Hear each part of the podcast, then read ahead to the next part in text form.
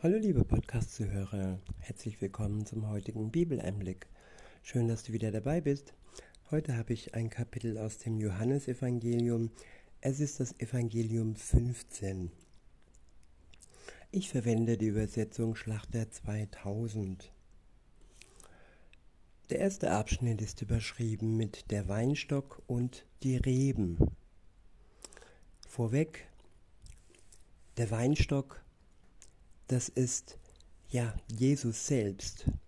Und die Reben, das ist, das sind die Christen, die nur dann Frucht bringen können, wenn sie an dem Weinstock, mit dem Weinstock verbunden sind. Ohne Verbindung mit Jesus können wir nicht Frucht bringen. Und ohne dass wir ja die Nahrungsquelle nicht anzapfen, wird unsere Frucht nicht wachsen. In Vers 1 heißt es, ich bin der wahre Weinstock und mein Vater ist der Weingärtner. Jede Rebe an mir, die keine Frucht bringt, nimmt er weg. Jede aber, die Frucht bringt, reinigt er, damit sie mehr Frucht bringt. Ja, das Reinigen, das kann manchmal schmerzhaft sein, dass aus unserem Leben Unkraut herausgenommen wird oder ja, dass die Reinigung ja an sich schmerzhaft ist. Aber wenn sie erfolgreich ähm, vollzogen ist, diese Reinigung, wenn Dinge entfernt worden sind aus unserem Leben, also das Unkraut, das, was die Frucht hindert zu wachsen, dann ja, werden wir immer mehr Jesus gleich, dem Weinstock gleich. In Vers 3 heißt es, ihr seid schon rein um des Wortes willen, das ich zu euch geredet habe. Ja, das Wort Gottes reinigt uns. Der Glaube an das Wort Gottes macht uns rein. Dann kommt es darauf an, dass wir ja den Körper, unsere Seele wirklich zur Reinheit und zur Veränderung und zum Gleichwerden mit Jesus mit der Kraft des Heiligen Geistes zu, zu Verendung, Vollendung, nicht Verendung, zur Vollendung kommen lassen. Und das funktioniert so, das steht in Vers 4, bleibt in mir und ich bleibe in euch. Ja, wenn wir mit Jesus in Verbindung stehen, in ihm bleiben, in seinem Wort lesen und in seinem Geist existieren, dann wird auch er bei uns bleiben. Weiter heißt es, gleich wie die Rebe nicht von sich selbst aus Frucht bringen kann, wenn sie nicht am Weinstock bleibt, so auch ihr nicht, wenn ihr nicht in mir bleibt. Die Frucht wächst nur, wenn sie Nahrung bekommt. Und diese Nahrung bekommen wir alleine von Jesus, wenn wir an ihm und in ihm bleiben. In Vers 5 heißt es, ich bin der Weinstock, ihr seid die Reben. Wer in mir bleibt und ich in ihm, der bringt viel Frucht. Denn Getrennt von mir könnt ihr nichts tun. Ja, getrennt von Jesus haben wir Angst und sind nicht produktiv. Wir können nichts tun. Und das, was wir tun, das ist wertlos und das ist vergänglich. Es hilft uns nicht. Ja, es hat keinen Wert in der Ewigkeit. In Vers 6 heißt es, wenn jemand nicht in mir bleibt, so wird er weggeworfen, wie die Rebe, und verdorrt Und solche sammelt man und wirft sie ins Feuer. Und sie brennen. Ich wiederhole, wenn jemand nicht in mir bleibt, so wird er weggeworfen, wie die Rebe und verdorrt. Und solche sammelt man und wirft sie ins Feuer, und sie brennen. Ja, wir werden ins Feuer geworfen, wenn wir nicht in Verbindung mit Jesus bleiben. Dann verdorren wir und dann ja, ist unser Leben nutzlos und sinnlos, weil es dem Feuer, weil es ins Feuer geworfen wird. In Vers 7 heißt es, wenn ihr in mir bleibt und meine Worte in euch bleiben, so werdet ihr bitten, was ihr wollt, und es wird euch zuteil werden. Ja, hier wird auch das Wort Gottes angesprochen, dass, wenn es in uns bleibt, für uns Nahrung ist und das uns voranbringt und das uns ja den ewigen die Ewigkeit schenkt. In Vers 8 heißt es, dadurch wird mein Vater verherrlicht, dass ihr viel Frucht bringt und meine Jünger werdet. Gleich wie mich der Vater liebt, so liebe ich euch. Bleibt in meiner Liebe. Wenn ihr meine Gebote haltet, so bleibt ihr in meiner Liebe, gleich wie ich die Gebote meines Vaters gehalten habe und in seiner Liebe geblieben bin. Ja, das Wort Gottes weist uns auf die Gebote Gottes hin. Wenn wir sie tun durch die Kraft des Heiligen Geistes und ja, wenn das so ist, dann bleiben wir in der Liebe. In Vers 11 heißt es, dies habe ich zu euch geredet, damit meine Freude in euch bleibe und eure Freude völlig werde. Völlige Freude, nicht nur ein bisschen Freude, sondern völlige Freude, vollkommene Freude bekommen wir, wenn wir am Weinstock Jesus bleiben. Der nächste Abschnitt ist überschrieben mit das Gebot der Liebe. Ab Vers 12 heißt es, das ist mein Gebot, dass ihr einander liebt, gleich wie ich euch geliebt habe. Jesus ist unser Vorbild. Er ging so weit, wie wir nicht gehen können.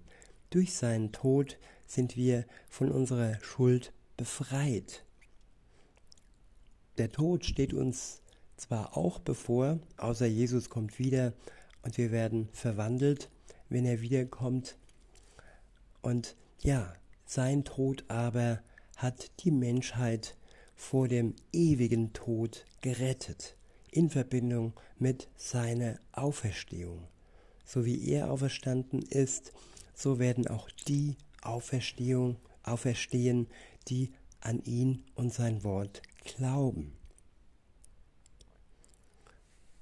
Ich wiederhole Vers 13 und führe, äh, fahre fort. Größere Liebe hat niemand als die, dass einer sein Leben lässt für seine Freunde. Ja, Jesus hat sein Leben für seine Freunde gelassen, für die, die an ihn glauben. In Vers 14 heißt es, ihr seid meine Freunde, wenn ihr tut, was ich immer, was immer ich euch gebiete. Ich nenne euch nicht mehr Knechte, denn der Knecht weiß nicht, was sein Herr tut. Euch aber habe ich Freunde genannt, weil ich euch alles verkündet habe, was ich von meinem Vater gehört habe. Ja, wir haben alles durch das Wort Gottes oder wir können alles durch das Wort Gottes erfahren, was nötig ist. Alles, was Jesus wusste, hat er von seinem Vater bekommen und an die Menschen durch das Wort, durch die Bibel weitergegeben.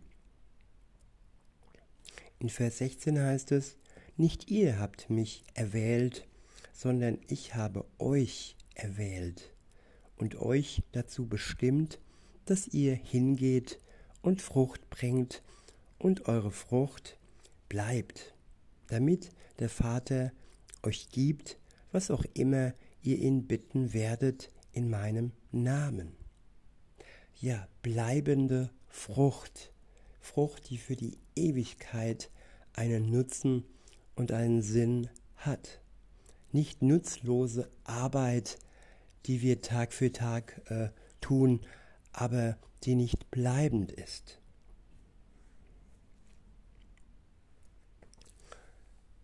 Weiter heißt es in Vers 17, beziehungsweise der nächste Abschnitt ist überschrieben, der Hass der Welt gegen die Jünger. Ankündigung von Verfolgungen. In Vers 17 heißt es, das gebiete ich euch, dass ihr einander liebt. Wenn euch die Welt hasst, so wisst, dass sie mich vor euch gehasst hat. Ja, Jesus wurde vor den Gläubigen gehasst. Und jeder, der von der Welt, von den Ungläubigen gehasst wird, weil er gläubig ist, der kann gewiss sein, dass er nicht der Erste ist, sondern dass Jesus der Erste war, der gehasst wurde. In Vers 19 heißt es, wenn ihr von der Welt wärt, so hättet, so hätte die Welt das ihre lieb.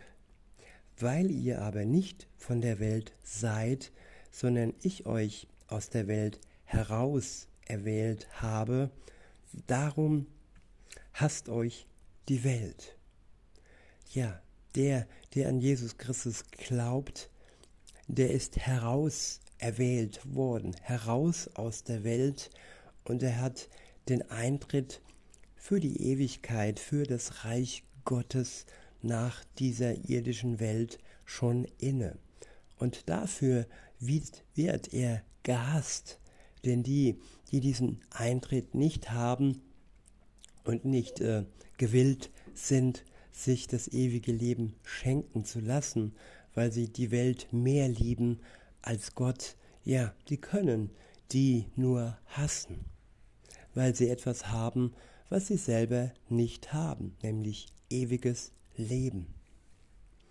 In Vers 20 heißt es, Gedenkt an das Wort, das ich zu euch gesagt habe. Der Knecht ist nicht größer als sein Herr. Haben sie mich verfolgt, so werden sie auch euch verfolgen. Haben sie auf mein Wort argwöhnisch Acht gehabt, so werden sie auch auf das Eure argwöhnisch Acht haben. Ja, sie werden versuchen, uns das Wort im Munde zu verdrehen, Argwohn und mit Tücke versuchen, uns vom guten Weg Gottes abzubringen.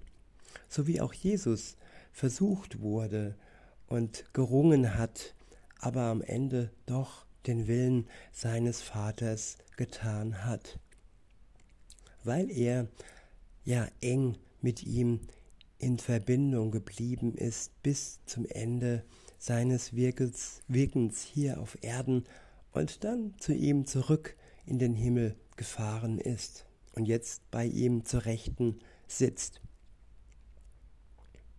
In Vers 21 heißt es, aber das alles werden sie euch antun, um meines Namens willen. Denn sie kennen den nicht, der mich gesandt hat.